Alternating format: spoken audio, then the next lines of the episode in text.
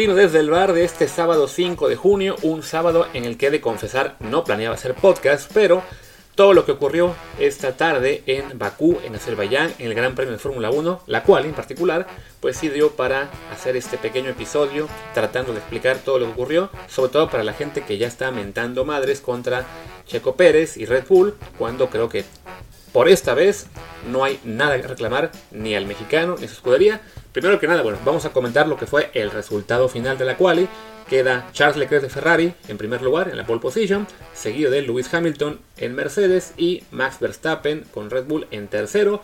Pierre Gasly, el francés, sorprende con Alfa Tauri en cuarto, Carlos Sainz de Ferrari en quinto, Lando Norris de McLaren en sexto, que quizá le castiguen por un problema con una bandera roja en la Q1, eso todavía no lo sabes a la hora de grabar, y Sergio Pérez, el mexicano, queda séptimo con su Red Bull, y claro, un séptimo lugar, después de haber estado pues bastante bien en todas las sesiones previas, fue cuarto en la primera práctica, primero en la segunda, segundo en la tercera práctica, en la Q1 fue tercero, en la Q2 fue segundo. Y claro, el séptimo lugar, pues no falta la gente que ya esté saltando a decir, ven, otra vez fallando la buena buena. Y saben que no, en esta ocasión Checo Pérez no falló. De entrada hay que señalar que bueno, fue una, es una, una, una quali en una, una, pista que es muy complicada, la, la de Bakú, es un circuito urbano con algunas curvas muy muy cerradas en las que hubo muchos accidentes. De hecho, en la curva 15 hubo en total cuatro accidentes que causaron bandera roja. Ayer Leclerc en la segunda práctica, hoy Verstappen en la tercera. Y luego en la Q1, tanto Giovinazzi de Alfa Romeo como Stroll de Aston Martin también chocaron en esa curva 15 y acabaron generando banderas rojas. Luego en la segunda quali fue este Richardo de McLaren, Daniel Richardo, que también tuvo un accidente en la curva 3, que ya hablaremos de esa curva más adelante, también provocando una bandera roja, que en ese, en ese caso ya acabó con la sesión. Entonces, por el tipo de trazado, en muchas de las curvas, si tienes un accidente, hay un choque este, en el que un, auto queda atrapado con la barrera, pues se tiene que parar todo. Mañana en la carrera seguramente puede causar esto que haya al menos alguna intervención del safety car. Y esto hace, pues, evidentemente, para, para, los equipos muy complicado planear las estrategias porque, por ejemplo, en la que fue la, la Q1, si no me equivoco, con las banderas rojas, en el primer intento solo Leclerc había hecho un tiempo válido cuando se estrella Lance Stroll y luego cuando le toca a Giovinazzi también eh, estrellarse y, y, causar la segunda bandera roja, apenas 10 carros habían logrado hacer un tiempo eh, válido y solo le quedaban como unos 9 minutos a esa sesión para que el resto lo lograra también calificar.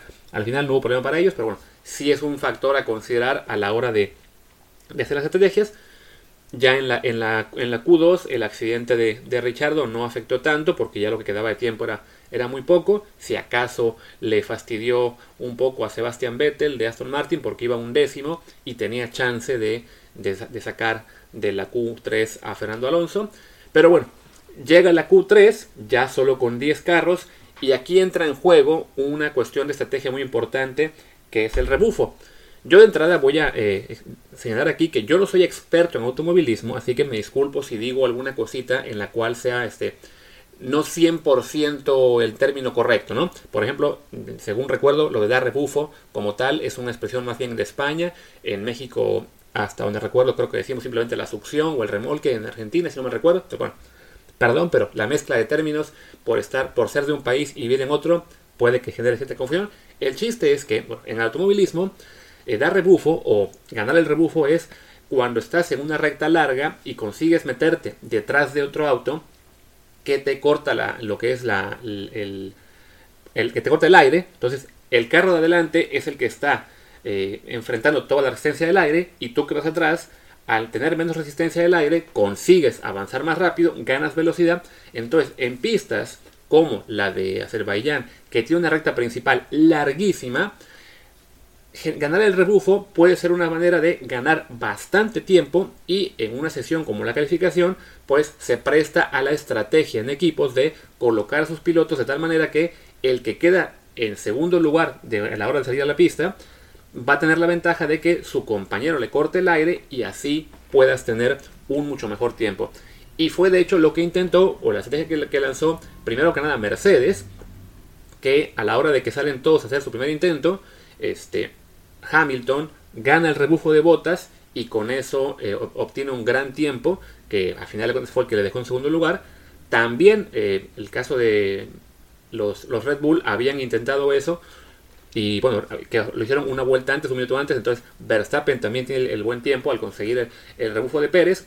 Esto a su vez implica un poco de sacrificio del primer piloto, el que va adelante, y lo vimos en los que fueron los tiempos de, de Valtteri Bottas y Checo Pérez, que al final les valdrían a Bottas para ser décimo y a Checo para ser séptimo. ¿Por qué? Porque bueno, en esa primera vuelta estaban en labor de escuderos, ¿no?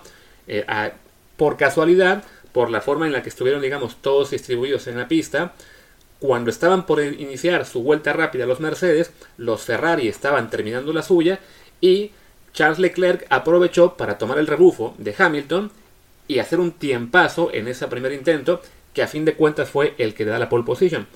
Ya que hacen todos los, pilotos principales, los de Ferrari, los de Mercedes, los de Red Bull, Lando Norris y Fernando Alonso, su primer intento de una vuelta rápida, salen los Alfa Tauri, ellos se quedan con la pista para ellos solitos, iban a hacer evidentemente un solo intento, y también Pierre Gasly aprovecha el, rebufo de Yuki Tsunoda para hacer un tiempazo que lo pone en ese momento cuarto, y ya quedaba únicamente, bueno, los minutos finales de la, de la, sesión en la que pues todo pintaba para que los Red Bull hicieran ya lo que sería el, el intento final de conseguir la pole, digamos con un poquito de mejor estrategia. Ahí sí, a lo mejor les había fallado que Verstappen quedara tercero detrás de Leclerc y Hamilton, eh, porque todo el fin de semana Red Bull había sido el, auto más rápido. Lo fueron en dos de las tres prácticas, también en las dos este, primeras qualis.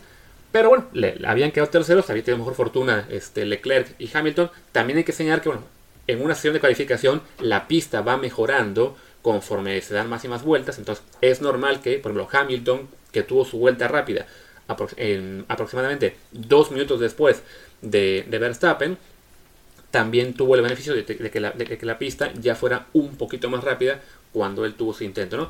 Pero bueno, el chiste es que ya salen todos los pilotos para hacer su último intento se coloca muy bien Red Bull, en este caso Verstappen es el que iba por delante y Checo Pérez iba a ser quien disfrutara del rebufo de Verstappen. Por como vi a la hora de que estaban arrancando la vuelta rápida, me parece que Verstappen iba a depender de tomar el rebufo de Fernando Alonso, que no es que sea el, carro más rápido en una acción, pero bueno, contenerlo adelante de él en el momento correcto eh, en la recta final era suficiente.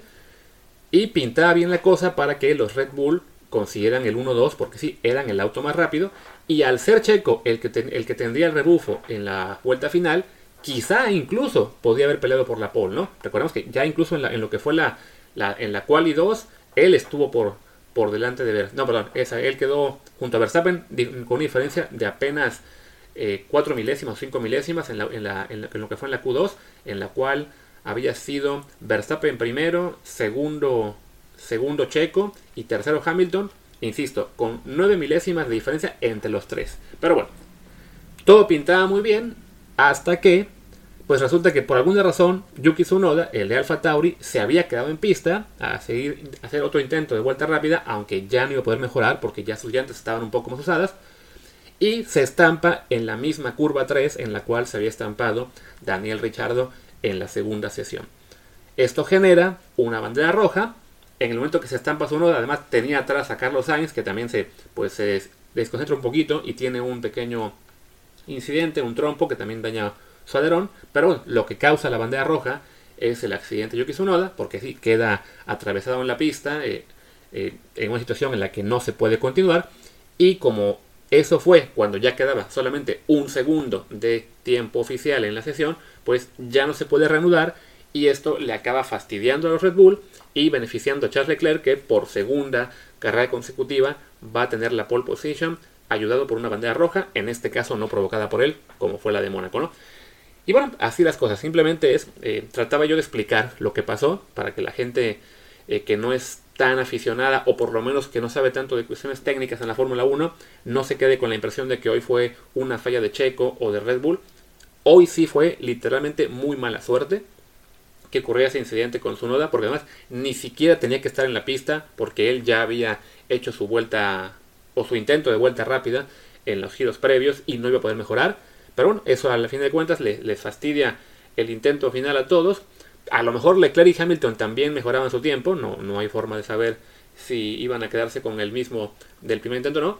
Pero sí, como había estado todo el, todo el fin de semana, parecía muy propicio para que los Red Bull retomaran el liderato y ver a Verstappen y Checo en las primeras líneas. Desafortunadamente, Max queda tercero, Checo séptimo. Por lo menos Checo aún así cumple quedando delante de Botas, que fue décimo. Entonces, en la batalla por el título de constructores, estamos más o menos parejo. Hamilton y Verstappen adelante, en segundo y tercero. Pérez y Botas un poquito atrás, séptimo y décimo.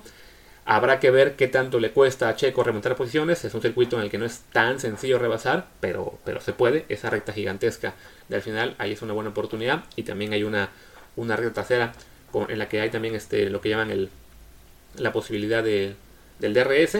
Entonces, pues bueno, pues una carrera muy divertida que va a ser mañana en la mañana de México. Si no me equivoco, a las 7 de la mañana, tiempo, tiempo de México, va a ser la, el arranque del Gran Premio. Así que tocará madrugar. Pero bueno, vale la pena porque sí pinta para hacer una carrera muy interesante. Ahí se ha corrido cuatro veces el Gran Premio. Bueno, técnicamente tres veces el Gran Premio de Azerbaiyán y una el Gran Premio de Europa. Pero bueno, mismo circuito. el año pasado no hubo carrera ahí y siempre hay un ganador diferente.